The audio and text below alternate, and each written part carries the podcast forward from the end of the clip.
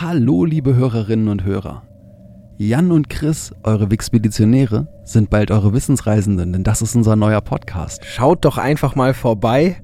Ihr findet uns in eurer Podcast-App unter Wissensreisende und dann könnt ihr uns auch weiter zuhören und wir sehen uns sicher dort. Und jetzt viel Spaß mit der nächsten Folge Wixpedition. Wenn ihr schon immer wissen wolltet, wo die Königin ihre Kronjuwelen hat, dann seid ihr hier genau richtig.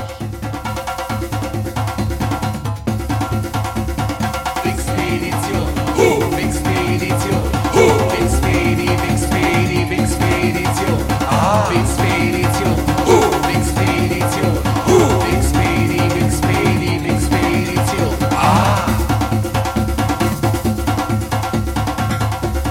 Willkommen beim Podcast, der euch auf eine amüsante Reise durch das Wissen der Menschheit einlädt. Für euch sitzt wie immer in der Hauptstelle der Wixpedition im lauschigen Lotte der Chris an seinem Mikrofon.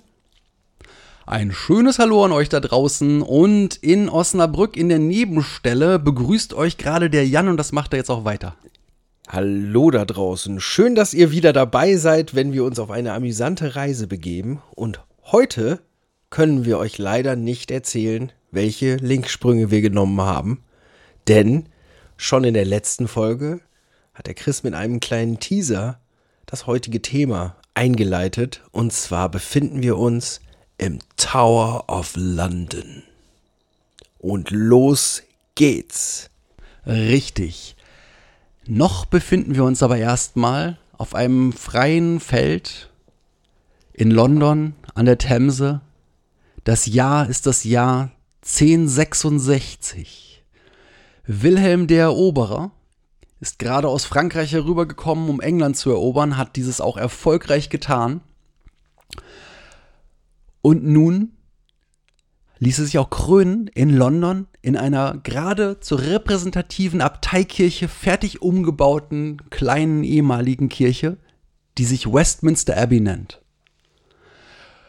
Bei den Feierlichkeiten an Weihnachten 1066 kam es in der Stadt zu heftigen Unruhen. Das wiederum beunruhigte unseren Wilhelm den Eroberer so sehr, dass er darauf befiel, in London eine Festung zu errichten, um seinen Machtanspruch zu unterstreichen.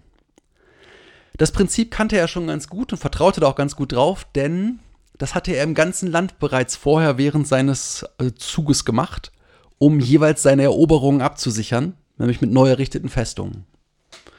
Man entschied, den Bau in die südöstliche Ecke der römischen Stadtmauern von Londinium zu setzen. Denn, wie wir ja alle wissen, London ist ehemals eine römische Siedlung und auch zu der Zeit, dort 1066, waren die römischen Mauern noch vorhanden. Und im Westen und im Norden setzte man nun hölzerne Palisaden, Erdwälle und einen Graben, während im Süden und Osten die erhaltenen römischen Stadtmauern genutzt wurden. So. Ab 1077, 1078 wurde die Festung durch einen massiven Steinbau, den wir heute als White Tower kennen, ersetzt. Das ist der, wo ich euch schon in der letzten Folge, in dem kleinen Teaser erzählt habe, dass es der Gandalf gemacht hat. Und äh, dieser White Tower ist Der Gundulf. Ja, ja, ganz genau der Gundulf. Gundulf wahrscheinlich, wenn man genau überlegt, dass er ursprünglich aus Frankreich kommt. Und während der Regierungszeit König Richards I. wurde der White Tower zu einer Festung mit mehreren Gebäuden erweitert. Das war Ende des 12. Jahrhunderts. Und schon in dieser Phase wurde erstmals versucht, auch einen Wassergraben um den Tower zu errichten. Das scheiterte aber grandios an der Themseströmung. Für die, die sich nicht so viel mit London befasst haben, die Themse in London hat eine Besonderheit als Fluss, nämlich die Tatsache, dass die Nordsee mit einem solchen Druck in, bei den, von den Gezeiten her auf den Fluss einwirkt, dass tatsächlich die Themse erstens eine sehr, sehr starke Strömung hat, wenn sie Richtung Ebbe fließt und wenn Flut ist, sich sogar zum Teil die Richtung ändert. Und ähm, das konnte damals einfach noch nicht gemanagt werden. Dementsprechend scheiterte das und dieser Wassergraben wurde immer wieder weggerissen. Er füllte sich nicht richtig. Dementsprechend, das musste verworfen werden. Es blieb ein einfacher Graben. Der nächste Bauabschnitt dann geschah unter Heinrich III. Er hat die Festung mehrfach erweitert und ungefähr zu seiner Regierungszeit prägte sich auch das erste Mal der Begriff Tower of London für diesen gesamten Komplex. Also es wurde nicht einfach nur vom White Tower gesprochen, sondern es war der Tower of London. Und erstmals auch in dieser Zeit war es so, dass neue Gebäude hinzugefügt wurden und der Tower als Wohngebäude oder Wohnkomplex hergerichtet wurde. Und auch das Weiß des White Towers ist das erste Mal wirklich echt gewesen, nämlich äh, dieser Tower wurde dann mit Kalk geweißt und war tatsächlich ein weißer Turm.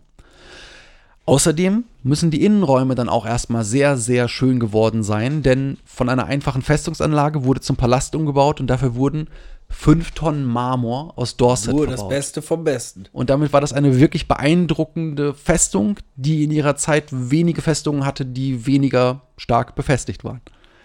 Sein Nachfolger, das war Eduard I. Ich finde es übrigens sehr befremdlich, die deutschen Namen zu machen, zu sagen, weil ich das Ganze in Englisch äh, eigentlich mir angelesen habe. Aber ja, Edward I. war dann halt Eduard I. Baute den Turm zu einer echten Ringburg aus. Das war es vorher in der Form auch noch nicht, dass du, wie wir auch vorhin erfahren haben, ja erstmal dieses, diese Stückelung aus verschiedenen Dingen hattest.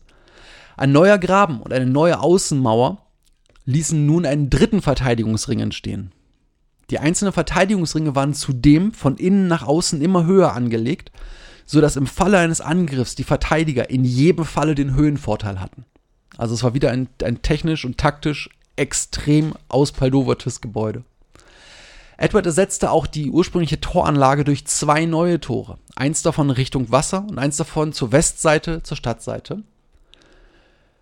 Der nächste große Bau war der St. Thomas Tower. Der entstand ab 1275 und mit diesem St. Tower, St. Ähm, Thomas Tower 1275 war tatsächlich auch der Punkt erreicht, als der Tower of London als Komplex seine endgültige räumliche Ausdehnung erreicht hatte. Danach war es so, dass erstmal nur kleinere, wenige und eigentlich in der Regel auch spontane Änderungen gemacht wurden. Das heißt, so jeder Monarch hat einfach gedacht, alles klar, da vorne kommt ein Hühnerstall hin, hier muss irgendwie die Mauer mal versetzt werden, hier mal frisch Ikea rein. Aber es war eben kein großer Plan, keine große Veränderung. Und im 14. Jahrhundert dann unter Edward II und III, also Eduard II. und dem III., wurden die äußeren Mauern mehrfach aufgestockt und erreichten dementsprechend auch schon im 14. Jahrhundert ihre heutige Höhe. Das heißt, wir haben jetzt die Breite erreicht, wir haben die Höhe erreicht. Ab dem 16. Jahrhundert konzentrierten sich dann die baulichen Maßnahmen weniger auf die Funktion als Verteidigungsanlage, sondern vielmehr auf den Innenbereich des Towerkomplexes. Das war dann auch nötig geworden, denn es war nicht mehr nur so, dass das nur als Palast oder als äh, Baracke, sprich als, äh, als Kaserne genutzt wurde, sondern inzwischen war auch das Archiv der Könige in den Tower verlegt worden und auch die Münzprägeanstalt war nach einigen Unstimmigkeiten ähm, oder nach einigen Ärgerlichkeiten der Münzfälscher in London in den Tower verlegt worden. Denn es gab damals die Problematik, dass, ähm, dass das Geld selber tatsächlich immer noch seinen Wert in Silber hatte. Das heißt, das, der Gewichtswert von Silber und der aufgedruckte Wert auf der Münze entsprachen eins zu eins. Und das, was damals recht üblich war, war das sogenannte Clipping. Abkratzen, abkratzen vom Rändern oder sowas. Ja, genau. Das hat, da hat nämlich die Tatsache, dass heißt, tatsächlich die Ränder weggeschnitten wurden. Das lag daran, dass die Punzen, also die, die, die Werkzeuge, mit denen geprägt wurde, noch nicht so präzise waren. Das heißt, du hattest hier und da mal so ein Ding, das etwas überstand um den Rand und dass du einfach relativ elegant den Rand etwas schon abschneiden konntest und die Münze immer noch so aussah von ihrer Prägung her, als ob sie intakt wäre. In Wirklichkeit aber hatte sie ihren, ihr Gewicht verloren. Und da das Geld und das entsprechende Edelmetall ja grundsätzlich Besitz des Königs war, war das halt ein sehr, sehr schweres Verbrechen und es war eine Sache, die den König auch sehr, sehr ärgerlich gemacht hat. Und somit hat er beschlossen, die ganze Münzprägetechnik zu verbessern und die Münzprägeanstalt zentral in den Tower zu packen, dass auch wirklich keiner mit seinem Edelmetall irgendwelchen Schindluder treiben konnte.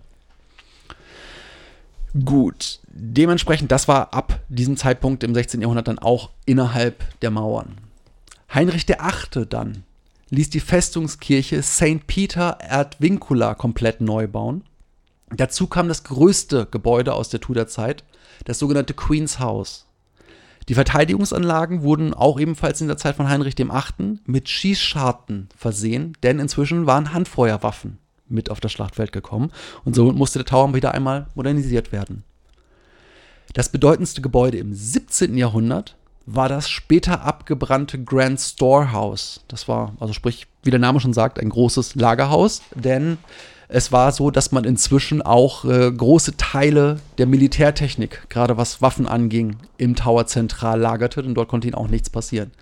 Und im Verteidigungsfall hatte man Die haben wahrscheinlich beim Lagern ihrer Feuerwerkskörper einfach nicht drauf geachtet, womit sie das zusammenlagern durften. Die kannten nämlich die Expeditionsfolge zur Pyrotechnik nicht. Da bin ich mir sogar ziemlich sicher. auch entstanden Dutzende kleinere Gebäude ähm, und auch zwei Pubs an der Außenmauer des Towers, die aber im 19. Jahrhundert dann abgerissen wurden. Die verbliebenen mittelalterlichen Bauten rund um den White Tower fielen 1774 und 1788 Bränden zum Opfer. Dementsprechend war das Mittelalter aus dem Tower erstmal komplett ausgetrieben.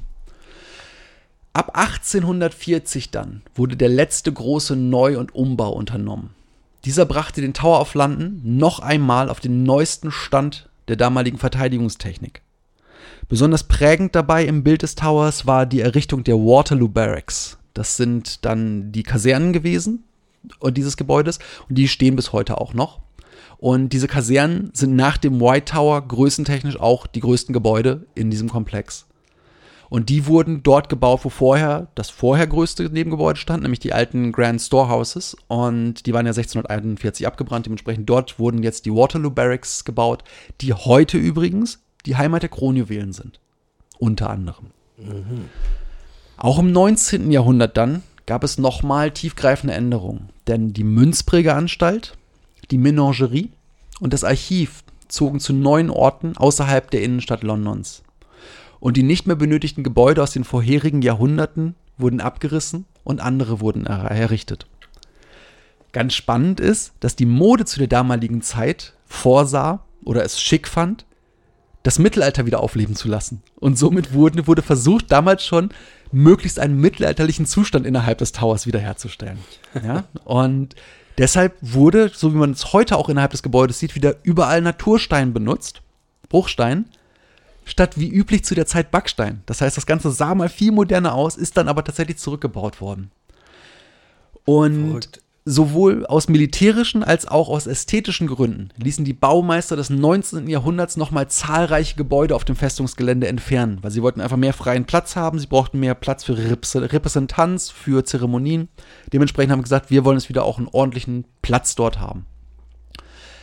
Ganz interessant ist, dass diese heftigen Veränderungen, die dort gemacht werden sollten, natürlich nicht einfach passiert sind. Da ist nicht einer hingegangen und gesagt, wir reißen das ab, sondern es wurde geplant. Das hat dann tatsächlich die Möglichkeit gegeben, das erste Mal eine Grundsatzdiskussion über Denkmalschutz anzutreten. Und das gilt als das allererste Mal, dass der heute moderne Denkmalschutz angewendet wurde, beziehungsweise zumindest erstmal eingefordert wurde. Angewendet ist noch eine ganz andere Geschichte. Und seit Beginn des 20. Jahrhunderts sind die Gebäude im Tower im Wesentlichen unverändert. Ja, Im Wesentlichen heißt das zum Beispiel natürlich die Spuren des Zweiten Weltkriegs, die es dort auch gab, wieder entfernt wurden, aber sie wurden rekonstruktiv entfernt. Das heißt, es wurde also nicht irgendwie einfach nur zugekleistert, sondern es wurde versucht, einen Zustand herzustellen, der so aussieht, als ob diese Schäden nicht passiert wären. Ab 1960 dann wurden ganz, ganz viele archäologische Untersuchungen vorgenommen. Es wurde das erste Mal wirklich gestattet, auch mal Pflasterung hochzunehmen, zu graben, in Gebäuden tatsächlich auch Böden auszuheben. Und ähm, während dieser archäologischen Untersuchungen wurde halt sehr viel darüber gelernt, was im Mittelalter der Bebau dort war, wie im Mittelalter gebaut wurde und es wurden auch einige Rekonstruktionen zurück zum mittelalterlichen Zustand wiederhergestellt. Dabei wurden auch viele Gebäudeaußenflächen zum ersten Mal seit Jahrhunderten gereinigt und restauriert. Das heißt, zum Teil äh, sieht man heute Farben und Oberflächen an den Gebäuden, die hunderte von Jahren alt waren und die schon lange unter Putzschichten und Farbschichten versteckt waren für Jahrhunderte. Und ähm, unter anderem ein Ding, das man heutzutage auf jeden Fall sieht, wenn man als Tourist in den Tower geht, ist die Treppe am White Tower. Das ist nämlich eine, eine Holzkonstruktion und der Eingang zum White Tower liegt im ersten Geschoss. Und äh, das ist etwas, das halt über Jahrhunderte nämlich drei Jahrhunderte, nicht so war. Da ist man halt von, von dem Bodenlevel aus in den White Tower gegangen. Dann hat man aber festgestellt bei diesen ganzen archäologischen Untersuchungen, dass auf jeden Fall ursprünglich man in der ersten Etage reingegangen ist. Ganz klar, ist eine Sicherheitsgeschichte. Wenn jemand da rein wollte, musste er sich erst die Treppe hochkämpfen. Und somit ist heutzutage auch wieder eine große, massive Holztreppe am White Tower, die man nehmen muss, um das Gebäude zu betreten. Ah. Das war jetzt mal so der kleine Schnelldurchlauf durch die Jahrhunderte. Und interessanterweise, ja, es sind ja wirklich viele Jahrhunderte, denn Wir haben jetzt 2020. Das Ding ist aus 1066. Dementsprechend, es ist echt nah an 1000 Jahren. Das ist schon irre. Das ist eine Sache, wo viele andere Länder äh, lange Zungen kriegen und denken, 1000 Jahre alt, Wahnsinn. Gut, wir sind das gewöhnt. Wir haben mittelalterliche Altstädte in unseren Landen hier, aber trotzdem finde ich es schon Wahnsinn, immer wenn man darüber nachdenkt, dass man gerade über Steine läuft oder Ge- Gebäude anfasst, die so auch schon seit 1000 Jahren übereinander geschichtet sind. Gut, verlassen wir mal den Themenbereich der Entstehung. Ja, dann kommen wir nämlich zu der Nutzungsgeschichte. Das hatte ich im Teaser ja auch schon angekündigt, dass über diese fast 1000 Jahre ganz, ganz verschiedene Nutzungen beim Tower of London aufgetreten sind. Und da diese Nutzungen sich natürlich häufig überschnitten haben, das hatten wir vorhin ja schon mit dem Archiv und mit der Münzanstalt, die gleichzeitig da war, als es noch als Kaserne genutzt wurde und so weiter, mache ich das jetzt nicht als Timeline, wie wir es gerade gemacht haben, sondern ich so- sortiere halt nach den Nutzungen und habe damit angefangen, diese Nutzungen immer all nach ihrem ersten Auftauchen zu sortieren. Und dementsprechend beginnt das Kapitel, wie ihr wissen könntet, wenn ihr gut aufgepasst habt, mit der Nutzung als Residenz. Mein Gott, ich muss ganz ehrlich sagen, sehr, sehr wissenschaftlich. Sehr wissenschaftlich, sehr strukturiert. Für die, für die Struktur bekommst du schon mal eine sehr gute Note. Da bedanke ich mich. Das war auch tatsächlich bis jetzt die aufwendigste Recherche. Aber ich muss auch sagen, etwas, das ich gerne gemacht habe, weil ich die, die Geschichte dieses Gebäudes wahnsinnig interessant finde. Ich war auch schon zweimal da und ich finde auch das Gebäude an sich mega spannend. Kann auch jedem einfach nur sagen, wenn ihr euch London anseht, müsst ihr auf jeden Fall auch Zeit für die Geschichte von London mit einplanen, denn da gibt es so viel zu sehen, das einzigartig ist. Und gerade auch die Führungen mit den Yeoman Warders, über die wir später noch viel mehr erfahren werden, sind etwas, das man sich echt nicht entgehen lassen sollte. Das habe ich zum Beispiel bis jetzt noch gemacht, das werde ich beim nächsten Mal nicht mehr tun, dass ich das ähm, mir entgehen lasse. Aber ganz, ganz toll, macht das auf jeden Fall. Beginnen wir mit der Nutzung als Residenz. Diese Benutzung als Residenz ist in den Jahren 1078 bis 1533 vorgekommen.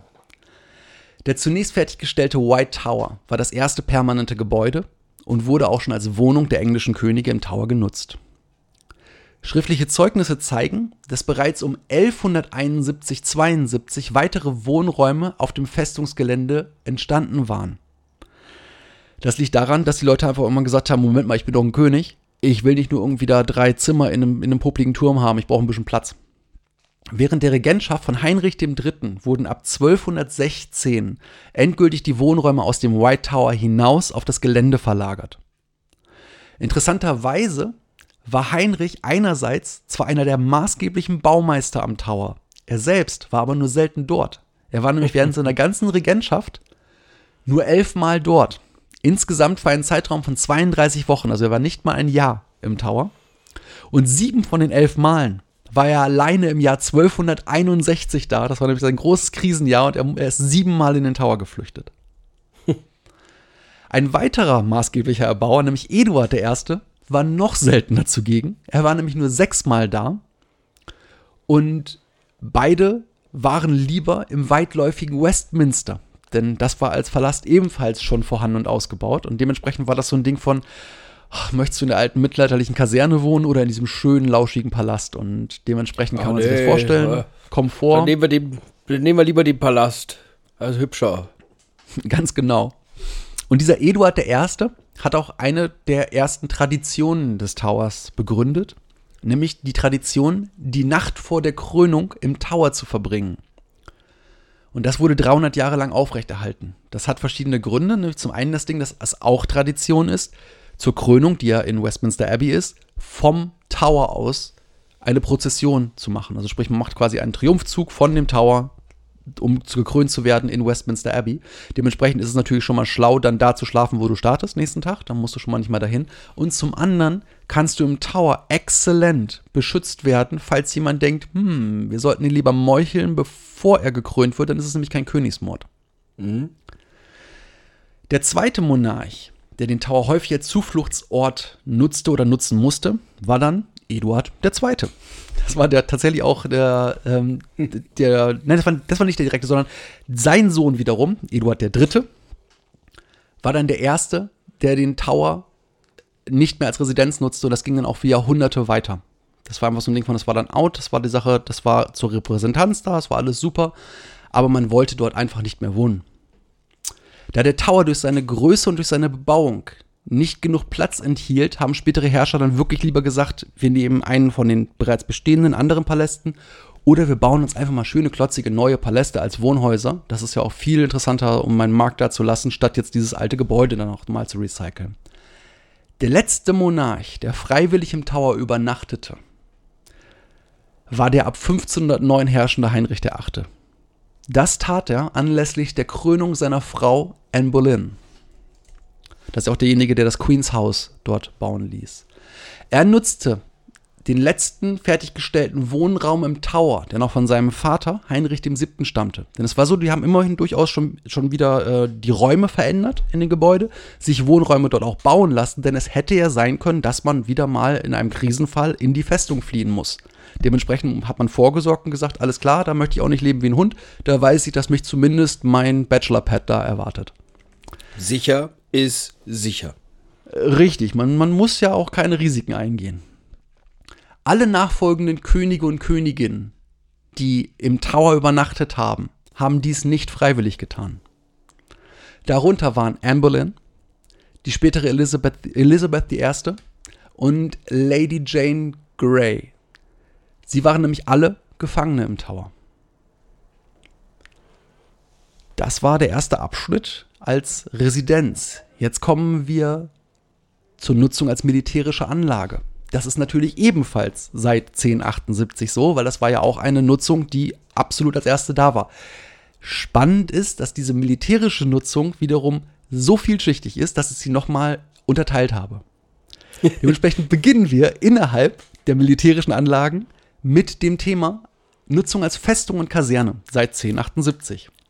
Also, wenn ich es jetzt richtig sehe, dann sind wir jetzt bei 2.2.1. Ja, also Kapitel 2, ähm, die Nutzungsgeschichte, dort unter Punkt 2 als die Nutzung als militärische Einrichtung und dann das Unterkapitel Nutzung als Festung. Das ist absolut korrekt, das siehst du richtig. Sehr schön. Und diese Nutzung war natürlich der Ursprung des Towers. Das wissen wir ja noch aus der, aus der Einleitung. Er war dafür da, um London einerseits zu kontrollieren, aber natürlich auch um London zu beschützen. Diese Festung war ja für beides gedacht. Seine Lage zentral und an der Themse eignet sich ideal für diese beiden Zwecke, denn man kann sich dort ebenso schnell hinein zurückziehen, wie daraus heraus agieren. Das war schon sehr, sehr clever, wo das Ding saß. Belagerungen waren sehr, sehr selten, denn das Ding war von Anfang an immer schon eine sehr, sehr gute Festung. Und einige, eine der ganz, ganz wenigen Belagerungen, die tatsächlich geschehen sind, waren während der Rosenkriege. Auch großes Thema, könnte man auch prima einen ganzen Podcast drüber machen, statt nur eine Folge.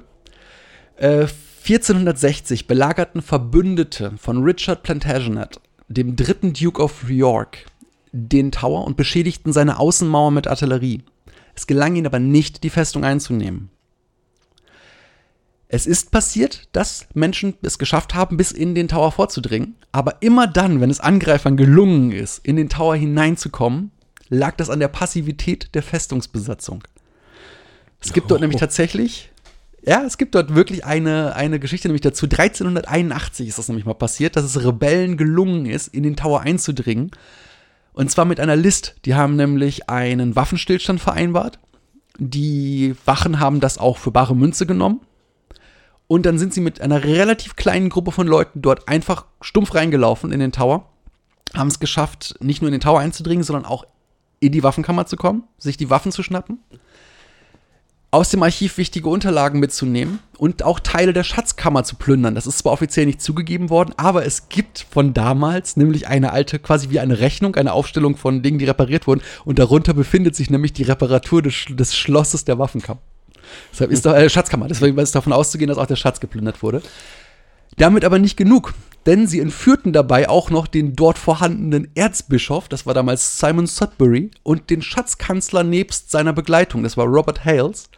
Die haben sie beide aus dem Tower rausgezerrt, auf den nahen Tower Hill gezerrt und sie dort enthauptet. Das war übrigens auf dem Tower Hill damals normal. Das, das klingt extrem nach passiven, nach passiven Wachen. Das ist richtig. Also die haben es einfach mit so einer schnellen Kommandoaktion gemacht. Wer weiß, vielleicht haben sie den auch noch einen guten Tropfen ausgegeben. Jedenfalls haben sie es geschafft, sich da reinzuschleichen, einfach eine sehr, sehr gezielte Aktion zu machen. Aber immer wenn du versucht hast, wirklich mit großer Gewalt, mit Taktik, mit Vorhersehbarkeit diesen, dieses Gebäude anzugreifen, ging das schief. Nach dem englischen Bürgerkrieg 1661 wurde das erste stehende Heer eingeführt und es wurden rund 300 Mann im Tower stationiert.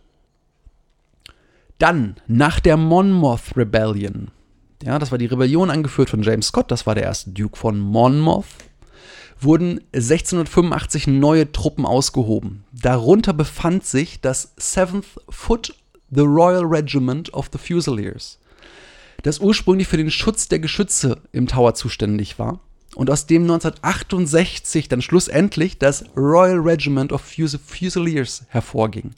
Dieses hat sein Hauptquartier und sein Regimentsmuseum weiterhin im Tower. Ja, das ist auch immer ganz spannend, dass wirklich die, die Einheiten, die mit dem Tower zu tun haben, auf eine wahnwitzig lange ähm, Geschichte zurückblicken können. Das ist ja generell so ein Ding, was man so als Deutscher weniger hat, weil wir ja nicht als ein, als ein geeintes Land so lange existieren, wohingegen England an sich in, als Teil von Großbritannien schon unglaublich lange ein durch, eine durchgezogene Geschichte hat. Und dementsprechend gibt es dort auch wirklich Militäreinheiten, die einwandfrei ihre Linie bis ins 17. Jahrhundert oder sogar noch weiter zurückverfolgen können. Mhm. Zu Zeiten der Bedrohung durch Napoleon Bonaparte, der natürlich nicht dort angekommen ist, aber man fühlte sich bedroht, weil der hat eine ganze Menge geschafft. Dementsprechend dachte man sich, der steht auch irgendwann in London, wurden die Truppen stark aufgestockt. Dazu mussten dann andere Einrichtungen ihren Platz abgeben. Das heißt, dass sie zwar nicht ganz raus mussten, aber sie mussten innerhalb des Gebäudes kleiner werden. Das war die Mint, also sprich die Münzprägestätte, das Board of Ordnance und das Archiv. Wenn ich jetzt solche einzelnen Sachen gerade nicht beschreibe, ist das nicht schlimm, da kommen wir später noch zu. 1811 waren dann tatsächlich schon 929 Mann im Tower stationiert. Also mehr als das Dreifache von dem, was eigentlich regulär dort war. Und es war vorbereitet worden, im Notfall sehr schnell auf 1700 Mann raufschnellen zu können, wenn wirklich ein Angriff stattfinden sollte. 1893 ist das nächste interessante Datum, denn dort kam es zu wütenden Protesten der Armee. Jetzt ist die spannende Frage, was ist 1893 passiert, was die britische Armee richtig, richtig wütend machen konnte? Ähm, sag's mir. Die Tower Bridge wurde errichtet.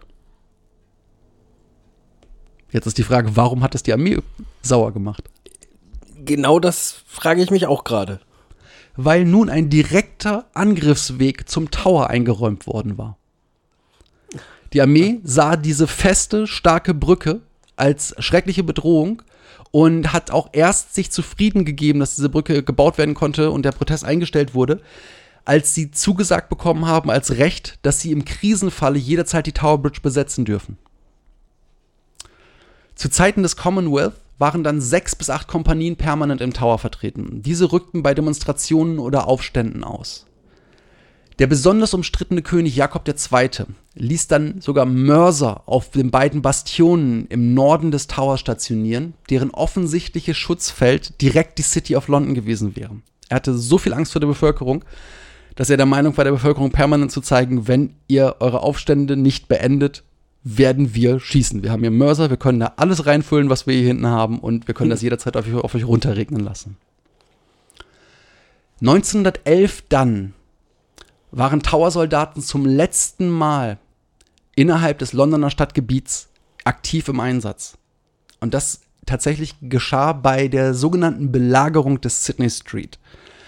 Für die, die nicht wissen, was das war, die Belagerung des Sydney Street war, dort ähm, war eine Gruppe von baltischen Anarchisten aktiv geworden, die dort versucht haben, sich festzusetzen und die wurden niedergeschlagen. Und dazu waren tatsächlich Soldaten aus dem Tower mit Waffen dort beteiligt. Und das war das letzte Mal, dass Tower-Soldaten an einem aktiven Militäreinsatz beteiligt waren. Bis, 19, Anarchisten. Mhm. bis 1947 waren mehrere hundert Soldaten im Tower stationiert. Also sprich, auch im Zweiten Weltkrieg waren noch Soldaten im Tower. Kommen wir zu dem nächsten Punkt, Punkt, nämlich militärische Anlage, Unterpunkt, Arsenal, Waffenlager und Waffenwerkstatt von 1078 bis 2000.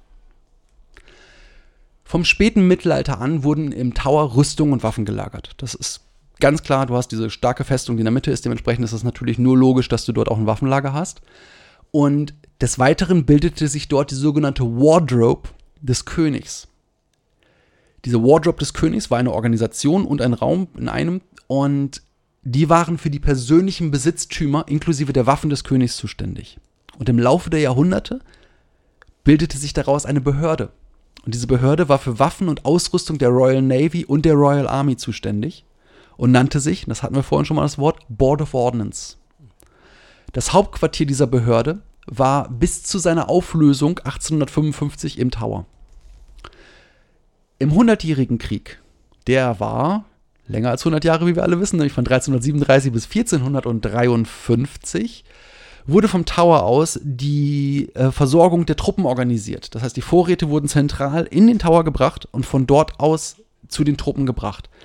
Und der überragende Erfolg der englischen Langbogenschützen in den Schlachten dieses Krieges liegt nicht nur daran, dass diese Waffe an sich schon überragend war, sondern auch daran, dass die Vorräte an Pfeilen und Bogensehnen, die im Tower gelagert wurden, super schnell für die damalige Zeit über die Themse verfügbar waren. Das heißt, man hat dort dann tatsächlich die, die taktische Position, als ich bin hier an einem Fluss, mit dem ich sowohl ins Landesinnere als auch direkt übers Meer gehen kann, genutzt, um von dort aus das Ganze als Zentrallager zu nutzen und Waffen und Munition und ähm, vor allen Dingen sämtliche Vorräte halt zu verteilen. Mitte des 19. Jahrhunderts war das Waffenlager platzmäßig sogar der größte Nutzer des Towers. Das änderte sich aber mit der Einführung von Feuerwaffen. Und da sind wir schon wieder bei dem, was Jan vorhin schon angesprochen hat. Bedenke immer die Auflagen für pyrotechnische Gegenstände. Denn irgendwann wurde es schlichtweg zu gefährlich, mitten in der Stadt eine so große Menge an Explosivstoff zu lagern. Die Nutzung, jetzt als provisorisches Ausweichwaffenlager, zog sich jedoch bis in das 20. Jahrhundert. Im Zweiten Weltkrieg dann diente der Tower vor allem dazu, Lehrgänge abzuhalten und Offiziere zu trainieren. Das war also so ein, so ein taktisches Schulungszentrum dann. 1914, zu Zeiten des Ersten Weltkriegs, war es sogar so, dass das Kriegsministerium nochmal gesagt hat, wir müssen jetzt Platz für Gewehre schaffen. Sie sind auf eine, eine super Idee gekommen. Sie haben nämlich die Erdverfüllung der Brass Mountain Bastion entfernt. Du hast diese Bastionen, also diese, diese halbrunden oder dreiviertelrunden Tower, die an den Ecken stehen. Und die war einfach nur mit Erde gefüllt. Die haben sie dann ausgraben lassen und haben dort quasi Platz geschafft, äh, geschaffen und konnten dort jetzt 41.000 Gewehre lagern. Das sind schon beachtlich viele Gewehre. Auf jeden Fall. Und dieser Brass Mount diente dann sogar bis in die 1990er Jahre als Waffenlager. Eine weitere Nutzung innerhalb der militärischen Nutzung des Towers war die Kartenwerkstatt von 1683 bis 1841. Das Ganze begann mit dem sogenannten Drawing Room. Der Drawing Room im Tower existierte vermutlich schon seit 1683 zunächst erstmal als Lagerraum für Karten. Als eigene Kartenwerkstatt, die dann für die Army und Navy neue militärische Karten zeichnete, kopierte, Modelle baute, existierte dieser Drawing Room im Tower seit 1717. Und in diversen kriegerischen Auseinandersetzungen, in der die Krone seit dem 18. Jahrhundert verwickelt war, sank dann die Mitarbeiterzahl dort selten unter 30. Das wurde plötzlich wirklich als ein sehr wichtiges Ding gesehen und man hat festgestellt, dass es total effizient war, dort Leute zu haben, die sich ständig damit beschäftigen, wie man am besten Karten für Militäreinsätze zeichnet. 1841 war es dann vorbei mit den Kartenmalern im Tower und sie zogen nach Southampton. Für eine kurze Zeit im 17. Jahrhundert dann konnte John Flamsteed sein Teleskop in der nordöstlichen Tourelle des White Towers aufbauen. Und damit ist es so, dass der White Tower im Rahmen der Kartenwerkstatt sogar über das allererste Royal Observatory verfügte. Ah. Auch das hat dort angefangen, wie vieles andere, wie wir noch lernen werden. So viel zu der militärischen Nutzung. Kommen wir jetzt zu einem Nutzungsbereich, für den der Tower berühmt und berüchtigt ist. Nämlich die Nutzung als Gefängnis und als Hinrichtungsort. Und das war in der Zeit von 1101 bis 1941. Zunächst einmal die Nutzung als Gefängnis von 1101 bis 1941. Bis in das 14. Jahrhundert hinein diente der Tower als ganz gewöhnliches Kriminalgefängnis für London und die umliegenden Regionen. Das heißt, egal was du großartig gemacht hast, du hattest immer eine gute Chance, dass du im Tower einsitzen musstest. Daher kommt dann wohl auch dieser Spruch von Send to the Tower. Vermutlich bestand zu dieser Zeit ein eigener Gefängnisbau auf dem Festungsgelände, der später abgerissen wurde. Das konnte man nie genau nachweisen, aber es liegt einfach nahe, dass sie dafür einen Zweckbau gebaut haben. dieser, das, das, das, was dann letztendlich das, äh, die Gefängnistätigkeit im Tower langsam ersetzte, war ein Gefängnisneubau. Und dieses Gefängnis ist auch ein Gefängnis, dessen Namen man kennt. Das ist berüchtigt. Das kennt eigentlich jeder, der mal ein bisschen was mit London generell mit Gefängnissen so sich geschichtlich auseinandergesetzt hat, nämlich Newgate. Und dieses Newgate-Gefängnis ist tatsächlich schon 1188 gebaut worden. Das ist mir auch nicht so bewusst gewesen, wie alt Newgate tatsächlich schon ist. Und Newgate war dann das, was äh, gemacht hat, dass die, die Rolle als Gefängnis des Towers langsam weniger wurde. Dazu trugen vermutlich, äh, oder trug vermutlich auch ein einzelner Gefängnisausbruch bei, der bei dem ge ähm, bewaffnete Gefangene zur benachbarten Kirche All Hallows by the Tower laufen konnten, die Kirchenglocken läuteten und daraufhin eine aufgebrachte Menge Teile aus den Toren und Wendungen, West Wänden der Festung herausbrachen. Und dementsprechend hatte man das Ding, dass man einfach für ein paar einfache Strafgefangene nicht die Kronjuwelen, die Waffen, die Kasernen in eine Position bringen wollte, dass sie angreifbar sind. Und deswegen hat man dann auch gesagt, alles klar, wir müssen gucken, dass wir die ganz normalen Gefangenen einfach in anderen Anstalten, wie zum Beispiel Newgate, unterbringen.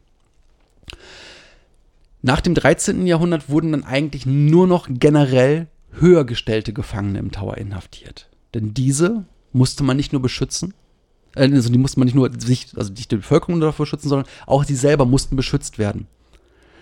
Denn ähm, es war so, dass häufig hochgestellte Kriegsgefangene dort wirklich fürstlich beherbergt wurden. Sie wurden standesgemäß untergebracht. Sie konnten halt einfach nur nicht das Gelände verlassen. Ansonsten war es im Grunde wie eine Hotelunterbringung denn sie wurden gegen Lösegeld verkauft. Das war damals etwas ganz Normales und man musste dann auch wirklich aufpassen, dass den Leuten nichts passierte, dass denen bloß kein, kein Unheil zukam, dass die den Komfort nicht vermissen mussten. Und äh, zu diesen Kriegsgefangenen, oder zu diesen, diesen, ja doch, sind ja Kriegsgefangene, gehörten zum Beispiel auch die schottischen Könige John Balliol, David II., Jakob I., ebenso wie der französische König Johann II. Und auch später wurden oft Kriegsgefangene hier zwischengelagert. Das heißt, wenn man nicht wusste, was man mit denen machen sollte, hat man sie erstmal dorthin gebracht und sich überlegt, was man mit denen macht. Diese Praxis begann mit einigen hundert Franzosen. Die hatte man im Hundertjährigen Krieg gefangen gesetzt. Und das Ganze endete erst mit dem Zweiten Weltkrieg, als deutsche Spione und aufgebrachte U-Boot-Besatzungen auch grundsätzlich durch den Tower geschleust wurden. Und einer der letzten Gefangenen, der bis zum 20. Mai 1941 im Tower inhaftiert war, war ein damals für heute recht bekannter Deutscher, wenn auch nicht positiv bekannter, nämlich Rudolf Hess. Und damit ist die Ecke Gefängnis erstmal abgehandelt. Jetzt kommen wir zu der Tatsache Hinrichtungsstelle oder Hinrichtungsstätte. Als Hinrichtungsstätte war der Tower von 1483 bis 1941 in Nutzung. Grundsätzlich war das so, dass normalerweise Delinquenten, die im Tower einsaßen, also quasi so Death Row der damaligen Zeit, ähm, nicht auf dem Tower-Gelände selber hingerichtet wurden, sondern auf dem Tower Hill. Den hatten wir vorhin ja schon mal bei dem Aufstand, wo sie dort den, den, den armen Bischof da hochgezerrt hatten. Mhm. Und äh, dieses Gelände kennt man heutzutage auch noch. Das ist halt einfach so, so ein, wie man so schön sagt, a grassy knoll, ein kleiner grüner Hügel, der außerhalb des äh, Towers liegt und der heute auch frei liegt. Also das kann man heute sehen, wo die Hinrichtungen immer stattfanden. Und innerhalb der Mauern fanden von 1483 bis 1603 insgesamt gerade mal sieben Hinrichtungen statt. Das heißt, dieser, dieser Eindruck, den man mal hat, dass das einfach alles blutgetränkt ist und so weiter, stimmt so erstmal gar nicht. Das erste Opfer war William Hastings, erster Baron Hastings, der zwischen Richard, Duke of Gloucester, und dem englischen Thron stand. Hastings wurde bei einem Treffen im White Tower überraschend des Hochverrats bezichtigt. Hm.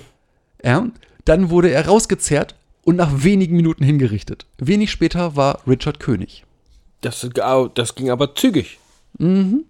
Zügig. Heinrich VIII. dann nutzte den Tower, um seine Ex-Frauen und ihre Vertrauten abseits der großen Öffentlichkeit in Privatheit hinrichten zu lassen.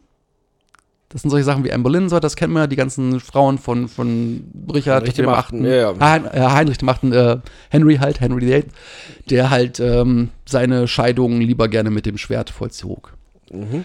Heinrichs Tochter Maria I. ließ ihre Thronkonkurrentin Jane Grey auf dem Tower Green enthaupten. Heinrichs andere Tochter Elizabeth ließ dort ihren ehemaligen Liebhaber Robert Devereux, den zweiten Earl of, of Essex, hinrichten.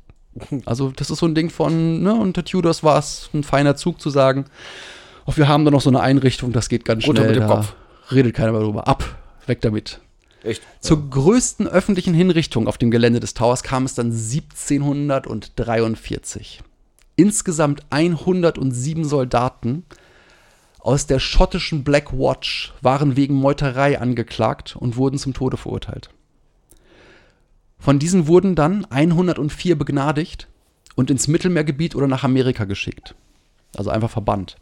Drei jedoch, Samuel McPherson, Malcolm McPherson und Farquhar Shore, wurden vor den Augen ihrer Kameraden am 19. Juli vor der Kirche St. Peter ad Vinculum erschossen. Die Schützen stammten aus dem gerade diensthabenden Wachregiment. Das wiederum war zufällig zu dem Zeitpunkt die Scots Guard. Also dort mussten die Scots Guard Schotten erschießen. Danach war 150 Jahre Ruhe, was Ex Exekutionen anging, bis zu den Weltkriegen. Zwischen 1914 und 1916 wurden im Tower insgesamt elf deutsche Spione erschossen. Und im Zweiten Weltkrieg dann, 1941, kam der wiederum von den Scots Guards hingerichtete Josef Jakobs dazu. Das war ebenfalls ein deutscher Spion und er war auch das letzte Todesopfer einer Hinrichtung im Tower. Die Erschießungen fanden in einem Schießstand zwischen dem Martin Tower und dem Constable Tower statt. Und das war dann auch wirklich eine normale militärische Handlung, in Anführungsstrichen. Das war nichts mehr, was irgendwie zeremoniell war. Da waren keine Zuschauer, da war gar nichts. Das war ein Ding von hinstellen, erschießen, fertig.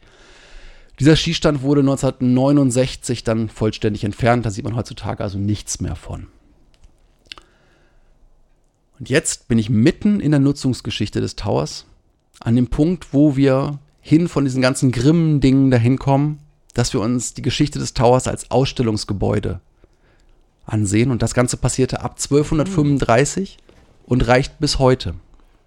Seit 1235, seit, ist, so lange ist das schon. Das Ganz ist dort als, genau. Wow. Richtig. Und das ist jetzt auch echt so ein ganz neuer Themenkomplex. Und das ist der Punkt, an dem ich euch jetzt schon sagen kann, hört euch die nächste Folge an, denn dann geht es genau an dieser Stelle weiter. Ja, da hat, er euch, da hat er euch das letzte Mal einen Teaser gegeben für die nächste Folge und jetzt hat er noch einen Cliffhanger oben drauf gelegt.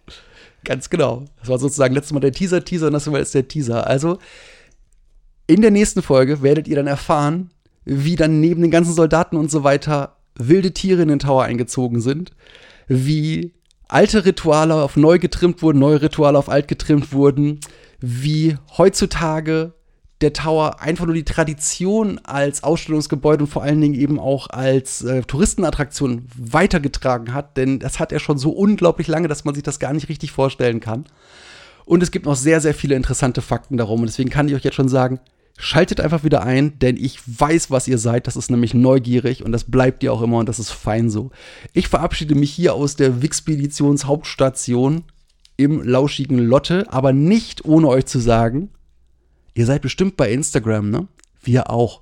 Kommt mal vorbei, folgt uns. Da gibt es nämlich nicht nur immer die Teaser zu unseren aktuellen Folgen, da gibt es auch immer unsere schöne Rubrik äh, Unnützes Wissen, wo wir euch auch zweimal die Woche einen wundervollen, merkwürdigen Fakt vorstellen. Und dort werdet ihr sicherlich auch Dinge für Dinge erfahren, von denen ihr noch nie gehört habt oder von denen ihr noch nie hören wolltet. Ich bin für heute auf jeden Fall erstmal raus und gebe nochmal ab an meine lieben Kollegin Jan im feinen Osnabrück. Ich denke gerade noch über die wilde Geschichte des Towers von London nach. Aber ich freue mich jetzt schon auf das nächste Mal. In ein paar Tagen hört ihr uns schon wieder. Und bis dahin kann ich einfach nur sagen, bleibt neugierig und bis zum nächsten Mal. Tschüss.